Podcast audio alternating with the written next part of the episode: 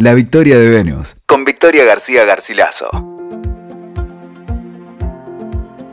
Hola, bienvenidos, ¿cómo están? Bueno, aquí estamos en otro podcast de La victoria de Venus y hoy quiero hablarles de las chicas malas de la mitología. Hoy vamos a hablar de Medusa, una víctima de abuso convertida en monstruo. Y empiezo entonces por la necesidad de revisar algunos mitos que fueron ubicando a las mujeres en lugares peligrosos y malignos a lo largo de la historia. Y así fue que comencé releyendo el mito griego de Medusa. Recordemos que Medusa era una gorgona con cabellos de serpiente que fue decapitada por Perseo. Hay un montón de simbología muy interesante para analizar en su leyenda porque muestra gran parte del relato patriarcal que nos viene dado desde la antigüedad.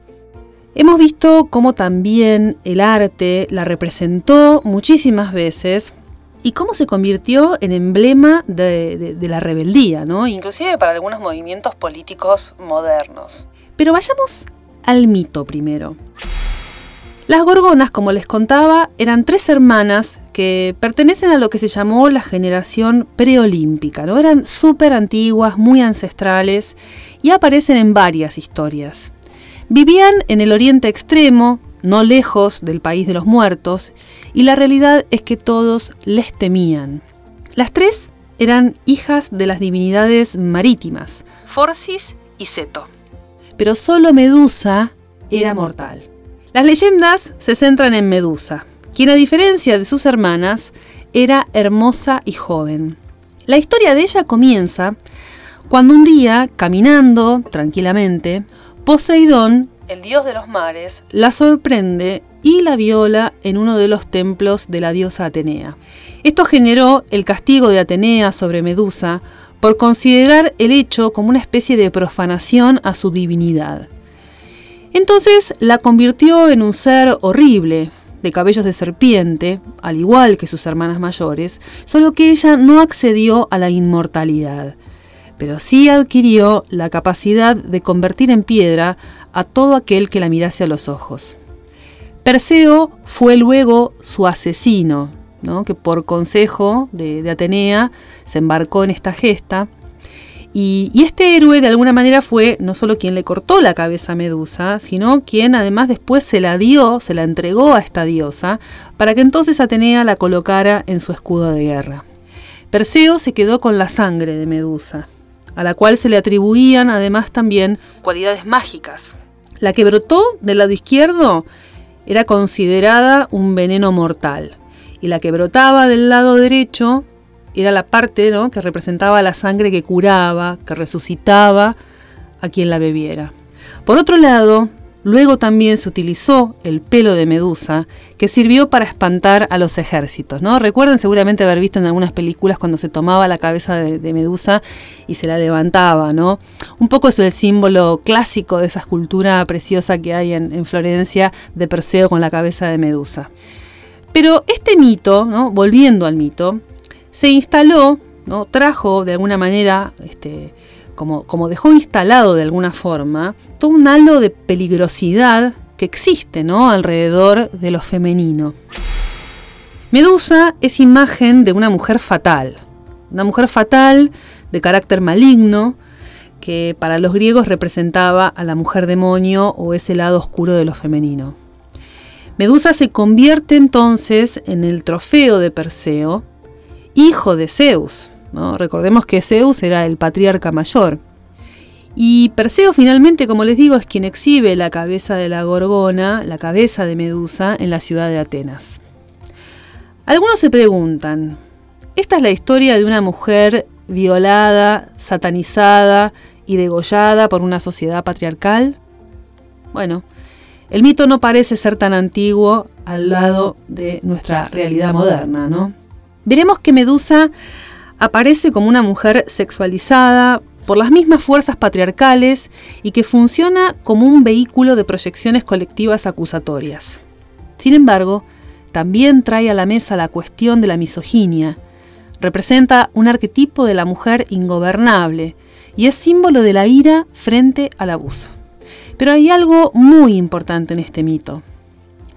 Medusa es una mujer castigada por otra mujer, Atenea, como si esta diosa guerrera fuese una especie de símbolo de la mujer, ¿no? que tiene dentro de sí la mirada patriarcal. Medusa es repudiada por otra mujer, señalada y juzgada. Atenea es quien le quita a Medusa su condición humana y la convierte en un monstruo. Es interesante ver además que dentro del mito no se habla del castigo hacia el hombre en ningún momento. Aunque Poseidón la haya violado, o Perseo, ¿no? digno hijo de su padre y ayudado también por otros hombres como Hermes y Hades, la haya asesinado. El castigo al abusador no existe. Dentro del mito también se ve cómo Medusa es excluida de la sociedad y rotulada. Ese detalle ¿no? de la doble función que tenía su sangre, también podemos verlo como dos estereotipos de mujer que conviven en ella. Es decir, una cualidad de la sangre mata, la otra da vida. Una representa a la mujer seductora y peligrosa y la otra a la mujer dócil y considerada como buena. Para cerrar, quisiera relacionar el mito de Medusa con el síndrome de Cenis, un concepto que desarrolla muy bien el escritor italiano Luigi Soja. Cenis era una virgen muy bella, que vivía en Tesalia, la tierra del estupro, y a quien Poseidón también violó una tarde junto al mar. Después de hacerlo, la joven lo miró y él le preguntó si quería pedir un deseo. Quizás pretendía reparar su daño con esto, ¿no? Cenis lo miró y le pidió no tener que padecer eso nunca más y no ser más una mujer. Poseidón aceptó y la convirtió en un guerrero, perdiendo así toda su feminidad. En este mito, Cenis busca una solución autodestructiva. Decide eliminar su feminidad. En lugar de cambiar a los violentos, la que cambia es la víctima. Cenis se convierte en hombre, se identifica con el agresor como una manera de protegerse de su propia feminidad, a la cual percibe como una enemiga. Esto, dice Sorja, es la introyección radical de lo masculino por parte de la víctima. Pero acá la víctima paga dos veces. Primero la violencia carnal y después por ese rencor profundo que junta, más que por el macho que la agrede, por la belleza femenina que siente, de algún modo, que es la responsable de la agresión. Repasando, nos encontramos con dos víctimas de abuso. Medusa es una víctima de violación convertida en monstruo. Cenis también es víctima de violación y es convertida en hombre. Ambas pierden su condición femenina. Una porque es atacada por otra mujer, Atenea, quien representa en la figura de la guerrera al patriarcado introyectado. La otra, por decisión propia, se convierte en guerrero como un mecanismo de prevención absoluto frente a otra posible agresión. En los mitos de Medea y de Cenis, lo femenino aparece como el vehículo de introyección del machismo y lo que tenemos que intentar descubrir y deconstruir aún en la actualidad lo femenino percibido como enemigo y una mirada que considera al cuerpo de la mujer como una amenaza. Obviamente, el mito es muy rico y seguramente dé para otros podcasts donde, bueno, sigamos profundizando en estos símbolos y todas sus posibles interpretaciones. Ahora los invito en el final que nos quedemos pensando en algunas preguntas. ¿Cuántas medusas conocemos? ¿Cuántas veces se trata a una mujer como Atenea trató a Medusa? ¿Y cuántos Poseidones andan por ahí tranquilamente, sin castigo? El tema da para mucho. Les mando un abrazo y hasta la próxima.